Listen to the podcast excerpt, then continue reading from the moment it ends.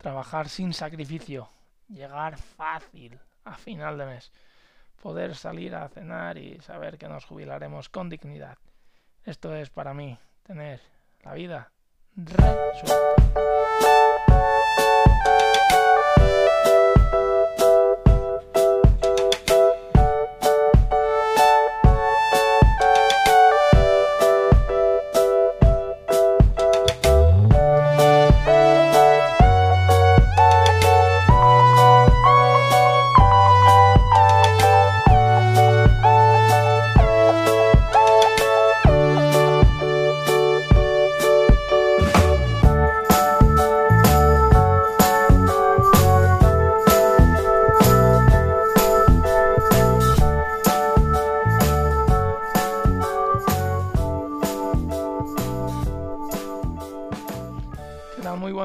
Bienvenidos un día más a la vida resuelta, bienvenidos un día más, no, pero un día sí, como el de hoy, al capítulo número 56 ya y bienvenidos ahora sí un día más a descubrir una herramienta que es el dinero y que nos sirva para llevar una vida que nosotros queremos, una vida digna y no una herramienta eh, que no sirva para nada, porque hay mucha gente que no lo considera una herramienta, sino que lo considera un lastre, una piedra, algo que dificulta el avance en el camino, ay, que no puedo, ay, las tarjetas me ahogan, ay, que tengo una deuda por pagar y no la voy a terminar de pagar en mi vida.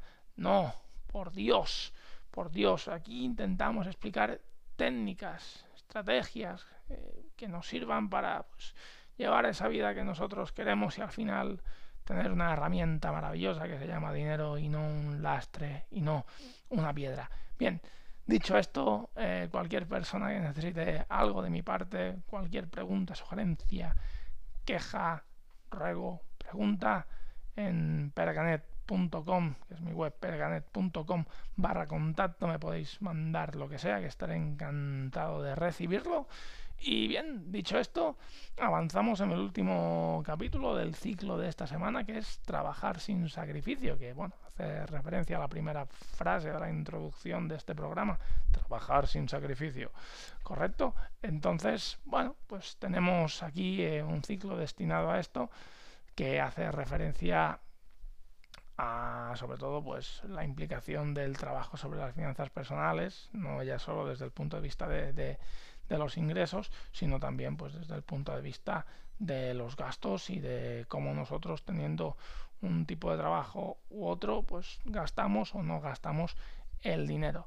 Bien, eso lo planteamos en el primer capítulo del ciclo. En el segundo vimos, ya que estábamos a qué dedicarnos, cómo escoger cómo descubrir nuestra vocación y escoger el trabajo que, a nosotros pues, nos gustaría desarrollar y es lo que hemos venido a hacer en esta vida y luego estos tres capítulos, es decir, miércoles, jueves y viernes, eh, que es el de hoy, hemos ido eh, dándole forma a esta manera de trabajar.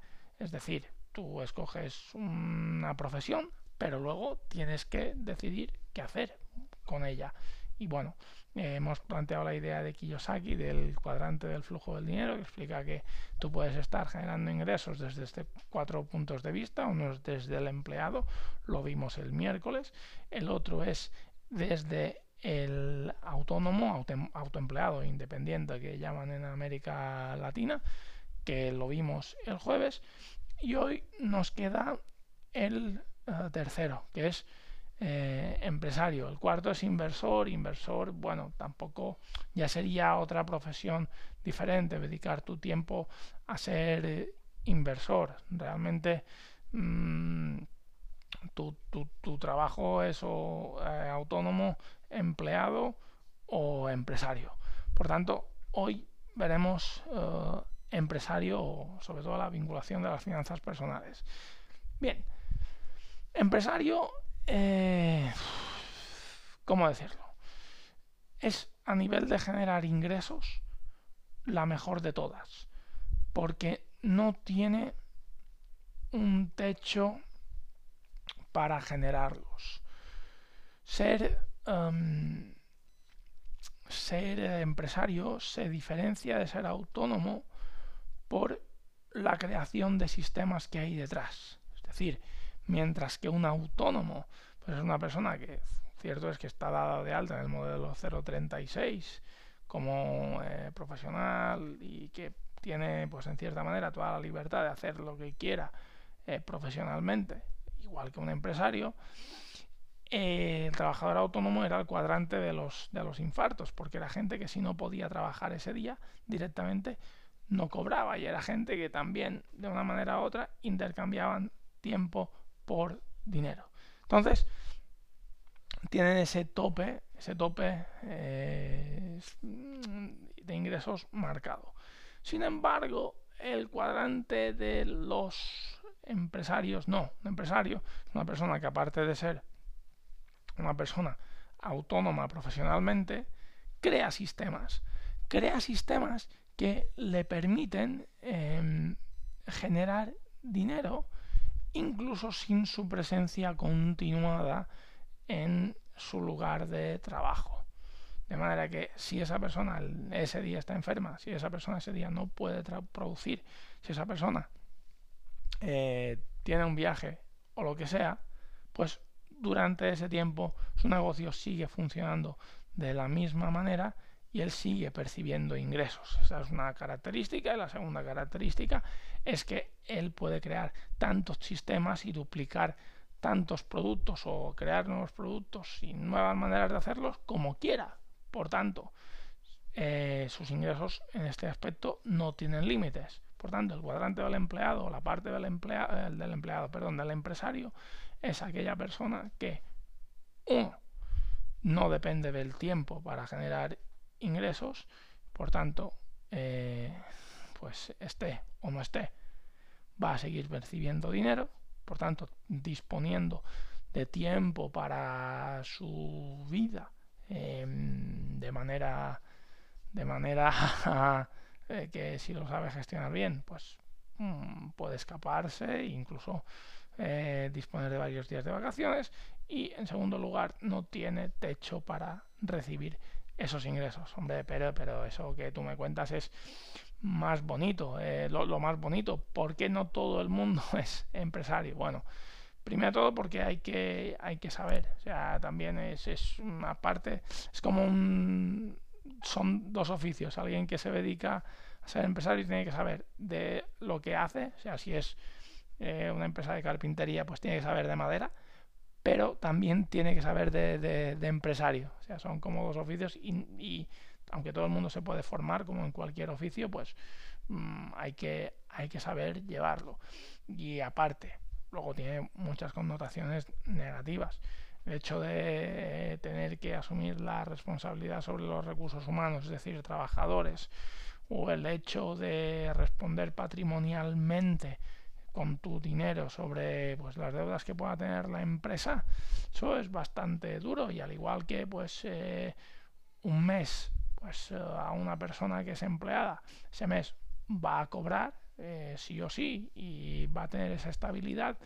Si hablamos de inestabilidades la del empresario tal vez sea la más dura de todas o la más volátil de todas, porque el autónomo, bueno, en cierta manera es el solo, no tiene unas responsabilidades tan fuertes, si ese mes no trabaja tampoco va a tener que pagar a los empleados porque no tiene, normalmente con un portátil pues más o menos se puede arreglar en cualquier sitio, no necesita, salvo en casos o en los casos...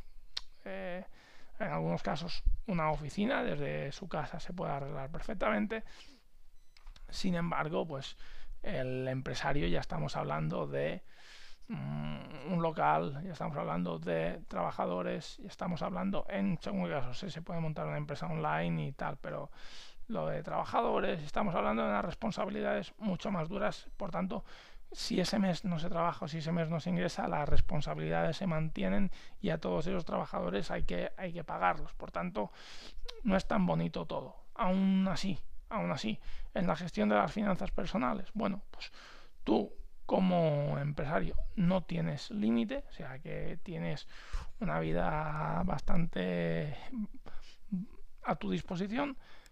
Y por la parte del control de gastos, pues sí que lo tienes que saber hacer bien, sí que lo tienes que saber hacer bien porque también tienes que saber, al igual que el, que el autónomo, saber distinguir entre aquellos gastos que provienen o aquellos ingresos que provienen, perdón, como distinguir de tus finanzas personales de tus finanzas empresariales y ahí aún así hay muchos que, que los mezclan y que la gestión de las finanzas de la empresa se les mezcla con las finanzas de su dinero y se puede generar un, un buen pollo. Pero bueno, que si se sabe llevar bien, eh, yo creo que es de las, es de las opciones más, más rentables. Ahora bien, si decides este camino, ten claro una cosa. Eh, esto es estadística pura. El 90 y, eh, perdón, el 85%, casi el 90% de las, em, de las empresas cierran antes de los 5 años. Es decir, que si ahora esto, este podcast, me em, están escuchando pues 100 empresarios dentro de, a no ser que tenga una trayectoria muy consolidada, es decir, que a lo mejor hayan empezado este año, dentro de 5 años va a quedar entre 10 y 15 mm, con, con la empresa que tienen ahora. Es fuerte y estos son cifras oficiales del Instituto Nacional de Estadística. Eh, la realidad de gente que empieza y no se termina de dar de alta, eh, creo que es, que es otra y es mucho más dura. Por tanto, si decidís esta opción, pensad en lo que os he dicho. Eh, son dos oficios el tener una empresa. Es el oficio al que os vais a dedicar y es el oficio de empresario. Algo similar ocurre con lo de, con lo de autónomo pero no es tan mm, no tiene una logística tan fuerte detrás y pensad que eh, en el caso de empresario pues vuestras finanzas personales al igual que pueden recibir unos ingresos eh, que no tienen límite eh, se ven pues soportadas a unos gastos que, que pueden también ser muy fuertes sobre el patrimonio de uno. En cualquier caso mi punto de vista sobre todo decidid aquello que os vaya que os vaya mejor y que se adapta mejor a vuestras vidas. Lo importante lo importante como siempre digo es el camino. Eso es lo más importante de todo. Entonces eh, tú tienes que tener un, un, qué eh, no, no un cómo y si tú quieres ser eh, lo que sea dedicarte a la carpintería porque crees que puedes ser un buen carpintero dedicarte a la herrería si crees que puedes ser un buen herrero, eso ya es un punto de partida enorme. Lánzate ahí. Da igual si a lo mejor es de empresario, de autónomo o de trabajador, porque al final lo importante es el camino y mientras tú vayas haciendo en él, tú ya te darás cuenta de cuál es, eh, por dónde te tienes que ir y lo que te apetezca a cada momento. Y a lo mejor, pues como dice aquella canción, cada paso modifica el horizonte y tú pues, a lo mejor das un paso y dices, ah, mira, pues eh, tenía que haber sido eh, autónomo, pues voy y me doy de alta de autónomo y a lo mejor llevas dos años de, empleado. Lo importante de esto del trabajar sin sacrificio es dedicarte a lo que tú hayas venido a hacer, porque desde ahí, desde ese gusto, vas a vivir una vida económicamente mucho más plena, mucho más plena, que si no, no va a tener no va a tener comparación. Eso es lo importante. Que tú decidas lanzarte a por ello. Si puede ser con un colchón de tranquilidad detrás, mucho mejor. Ya sabes cómo, cómo irlo fabricando. Eh, si no, mira capítulos anteriores que, que, ahí, que, va, que ahí va explicado. Y a partir de ahí, pues se te abrirán un conjunto de, de, de ventanas y de puertas que tú vas a tener que ir seleccionando. Pero no no esperes tampoco a decir, bueno, ¿qué es lo que a mí más me conviene? ¿Empresario, autónomo, empleado? Lánzate a lo sencillo, pero a lo que a ti te gusta, a lo que tú crees que eres bueno y a lo que tú crees que puedes aportar valor a los demás. Porque ya verás que los resultados económicos y sobre tu patrimonio se van a ver enseguida, enseguida reflejados. En serio, cambiar de trabajo eh, cambiar de, algo que no nos gusta, algo que nos apasiona, tiene un, pero un impacto tan grande en nuestro dinero que es, que es increíble, es increíble. probarlo. Así que nada, hasta aquí el ciclo. Espero que os haya servido de ayuda a todas aquellas personas que estuvierais desenfocadas en vuestra vida profesional, estuvierais desenfocadas con problemas en finanzas personales que a lo mejor no sabíais detectar de dónde venían y es porque eh, no estáis en, la vida profesional que, os, que os pertoca y que por tanto podéis ir hacia allí. Así que si os ha sido de utilidad, pues eh, estoy más que contento y para cualquier otra cosa, pues ya sabéis, estoy en mi web perecanet.com barra contacto. Gracias por vuestras suscripciones, eh, por vuestras valoraciones en, redes sociales, iTunes, Spotify, eh, iBots, gracias. Suscribiros y por al final pues compartir esto que es una manera de dar visibilidad a lo que no nos han querido mostrar, enseñar, educar para que al final vayamos a remolque y se planteen eh, los temas como una solución a nuestras vidas.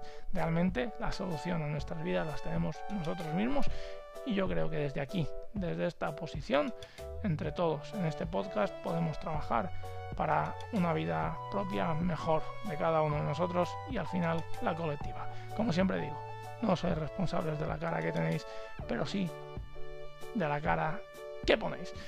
Nos escuchamos la semana que viene, el lunes, con un ciclo nuevo que todavía no sé cuál es. Eh, lo tengo al aire ahí pensando entre varios. Si alguien me quiere mandar una propuesta de un ciclo sobre cualquier cosa, pues estoy encantadísimo de escucharle en, en el formulario de contacto. Un abrazo a todos y hasta lunes.